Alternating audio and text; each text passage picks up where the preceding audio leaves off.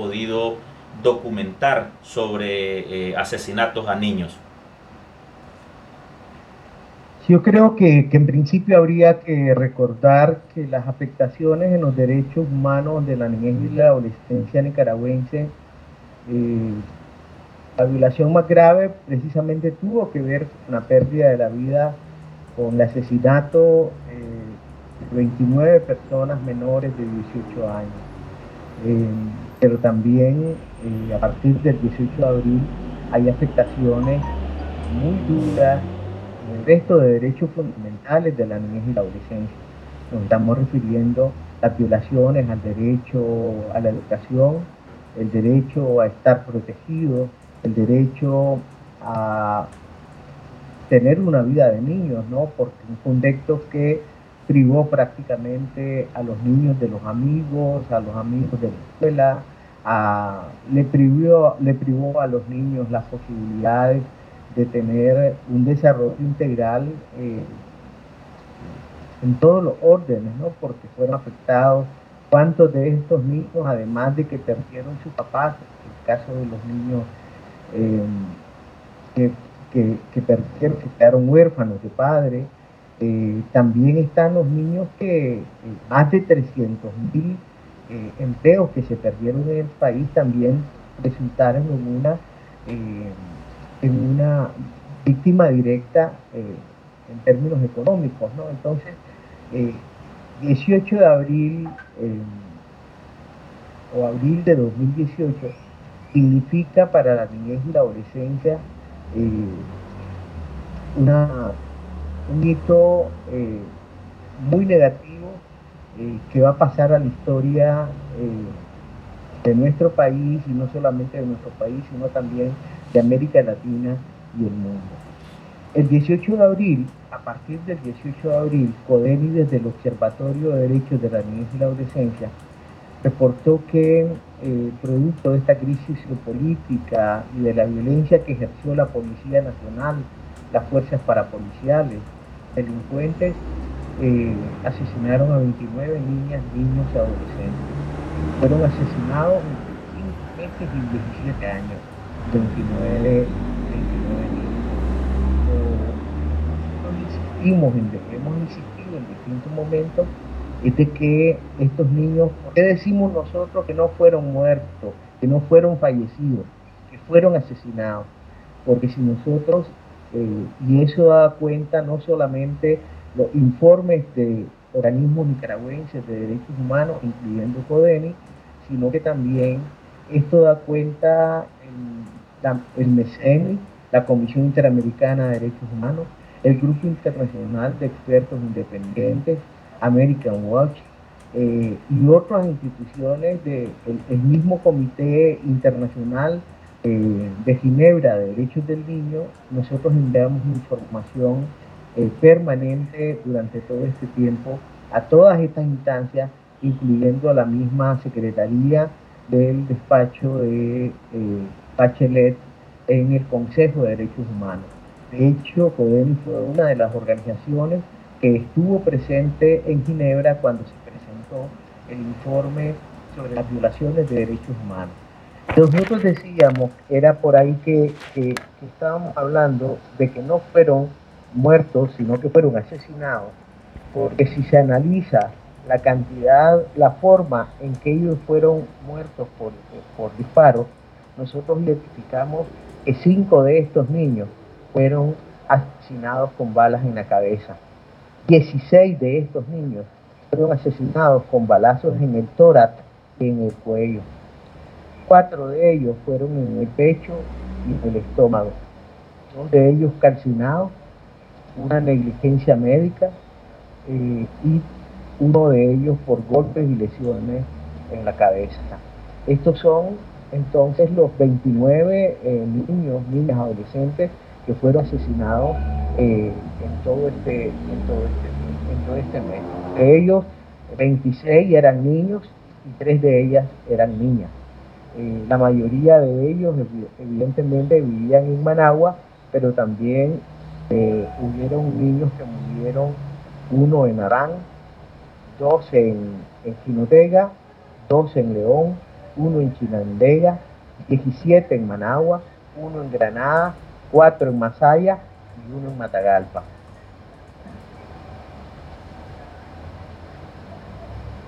Eh, Jorge, el gobierno ha defendido incluso en el mundo, eh, en organismos eh, internacionales, diciendo de que aquí hubo un intento de golpe de Estado y que eran delincuentes quienes estaban en las calles.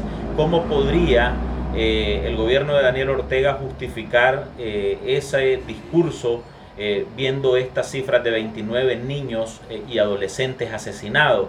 Es decir, ¿en qué cabeza podría caber que eh, niños de meses de nacido eh, quisieran o, o, formaran parte de un intento de golpe de Estado? ¿Cómo lo, interpretan ustedes? Lo que pasa es que la, narrativa oficial del gobierno eh, no tiene ni sustento jurídico ni, sustento racional. Es decir, es un asunto de sentido común.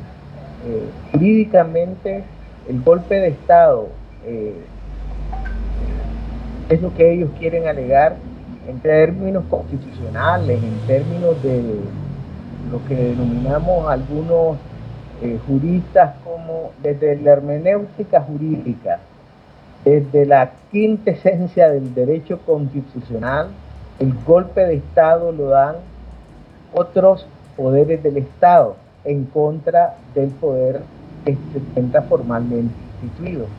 Entonces, no se, no se puede, en principio se descarta la narrativa del golpe de Estado porque la población que de manera espontánea eh, protestó eh, se levantó en protesta y en resistencia, ya llevamos dos años de eso, eh, no es capaz de dar golpe de Estado. Si este lo hubiera hecho el, el el ejército hubiera hecho la Asamblea Nacional o la Corte Suprema, estaríamos hablando de un golpe de Estado. Pero inclusive ni siquiera podemos llamar eh, golpe de Estado cuando a todas luces lo que aquí se ha producido desde la reforma constitucional del 2014 es un autogolpe de Estado. Eh, y este autogolpe de Estado los responsables son precisamente el Poder Ejecutivo, el presidente y la presidenta para llegar al poder y entronizarse los años en que se han entronizado. Eh, vamos a suponer que en algún momento eh, una, vamos a, trasladarnos a, crear una ficción, una ficción constitucional de que aquí hubo un golpe de Estado. En ningún golpe de Estado, aquí y en la Constitución, se justifica que mueran niños, se justifica que mueran personas, se justifica que 29 niños hayan sido asesinados de la forma en que fueron asesinados. Vamos a suponer que sí existió un golpe de Estado o, un intento de golpe de Estado. En nada justifica. Lo que puede justificar o lo que quieren justificar esto del golpe de Estado es solamente la justificación del uso de las armas eh, de la fuerza y las armas de fuego. Pero estamos hablando eh, porque eso contribuye a que el ejército, a que la policía pueda, eh, para defender la constitucionalidad o el poder formal instituido democráticamente, pueda defenderse de una acción de otro poder del Estado o por el ejército o por un ente militar. Estamos hablando de un golpe de Estado donde se supone que una de las partes se encontraba en total estado inerme, no habían armas, aquí no aparecieron armas eh, para que justificaran lo que pasó eh, por parte de la policía y por parte de los paramilitares. Y si aún no se ha demostrado de manera total, al menos una indiferencia y complicidad hubo por parte del ejército. Ahora, eh, de estos 29 niños que ustedes pudieron documentar, está, por lo menos se sabe, eh, queda claro quiénes fueron los autores de estos crímenes. Lo que mm, tanto la información que nosotros pudimos recabar como la información que tanto el MECEN y el grupo de expertos independientes logró logró recolectar, logró comprar, eh, dan cuenta que eh, las muertes se produjeron eh, por el accionar o de la Policía Nacional o de los grupos paramilitares. Es decir, aquí no hubo situaciones en las que hubo fuego cruzado, por así decirlo. no podría alegarse, nadie podría alegar que las personas que supuestamente armadas eh, andaban eh, colocando tranques o se encontraban en protesta. En ningún momento eh, los estudios que hasta ahora se han hecho no hay evidencia que pueda sostener que el pueblo azul y blanco o las personas que estaban protestando pudieron haber disparado en contra de todos estos niños. Todas las circunstancias en las que murieron estos niños fueron precisamente en circunstancias donde el protagonista eh, victimario de estas muertes fueron precisamente o policías o paramilitares. Eh, solo por favor, eh, una última pregunta, Jorge, y tal vez un poquito me eleva el tono de la voz, sobre la justicia, incluso la ley que aprobó el régimen que llaman la ley de amnistía, eh, habla de reparación y no repetición, eh, que ha quedado al menos en el papel. Eh, desde la CODENI, ustedes han logrado evidenciar si ha habido algún esfuerzo de reparación para las familias de estos niños o en el caso de los niños que como mencionaba usted al inicio quedaron huérfanos porque sus padres también fueron asesinados. En absoluto, la, la la ley de amnistía lo único que hizo fue darle la oportunidad, o al menos crear una ficticia oportunidad para los eh, hechores, para los victimarios de todas estas muertes, para que no fueran juzgados. Eh, inclusive hay una equivocación total con el concepto que se maneja en la misma ley de amnistía sobre el tema de no repetición, porque la Policía Nacional eh, sin saber qué significaba eso, andaba con el discurso de no repetición, pero ellos lo tomaban como el discurso, eh, como la amenaza para que las familias o los estudiantes o los grupos en protesta no volvieran a repetir protestas, pero de eso no se trata en ningún momento eh, la Comisión Interamericana de Derechos Humanos, el principio de no repetición se refiere a la obligación del Estado de no volver a cometer violaciones de derechos humanos eh, como las que se como las que se cometieron eh, durante todo este tiempo. Nosotros queremos, este, en este 18 de abril, estamos lanzando una nueva, una campaña, un movimiento para eh, que se traduce en el eslogan No los olvidamos, seguiremos existiendo con sus familias eh, que se haga justicia. Porque no hay en el país una sola eh, acción judicial que tenga como propósito investigar la muerte de estos 29 niños. Una sola de las acciones judiciales que se encuentran en el Poder Judicial está referida a investigar cómo fueron las muertes, quiénes fueron los responsables y en consecuencia se encuentran en la oscuridad. Eh, las únicas, inclusive, eh, acciones judiciales donde están relacionados niños y adolescentes fueron precisamente los 18 adolescentes que fueron procesados en el, en el transcurso de estos dos años de protesta.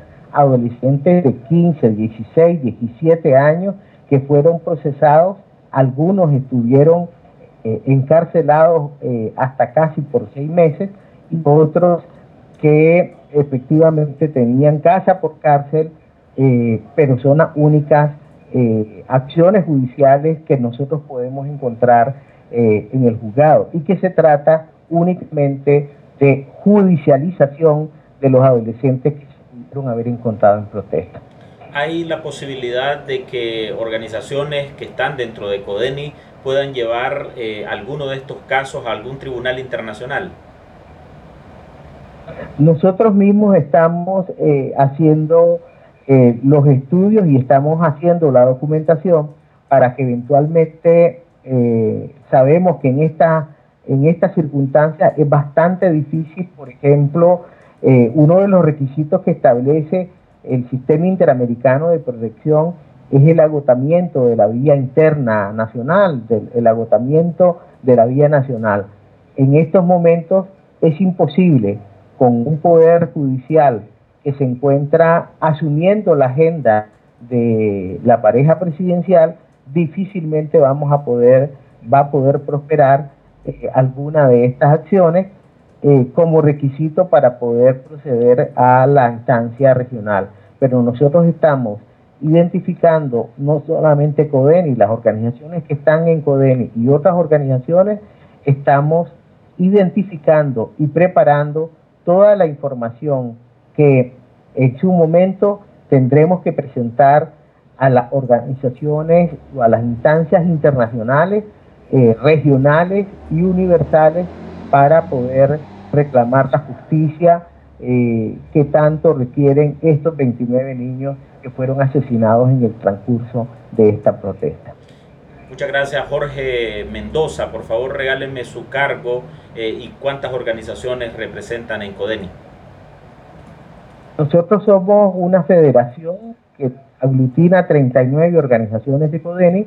Eh, tenemos una asamblea general de esas 39 organizaciones y un consejo de coordinación del que soy parte y el que soy el vocero del Consejo de Coordinación y representante legal de CODENI. Muchas gracias Jorge, muy amable. Oiga, por la entrevista. A la orden Álvaro. Cómo no. Saludos pues.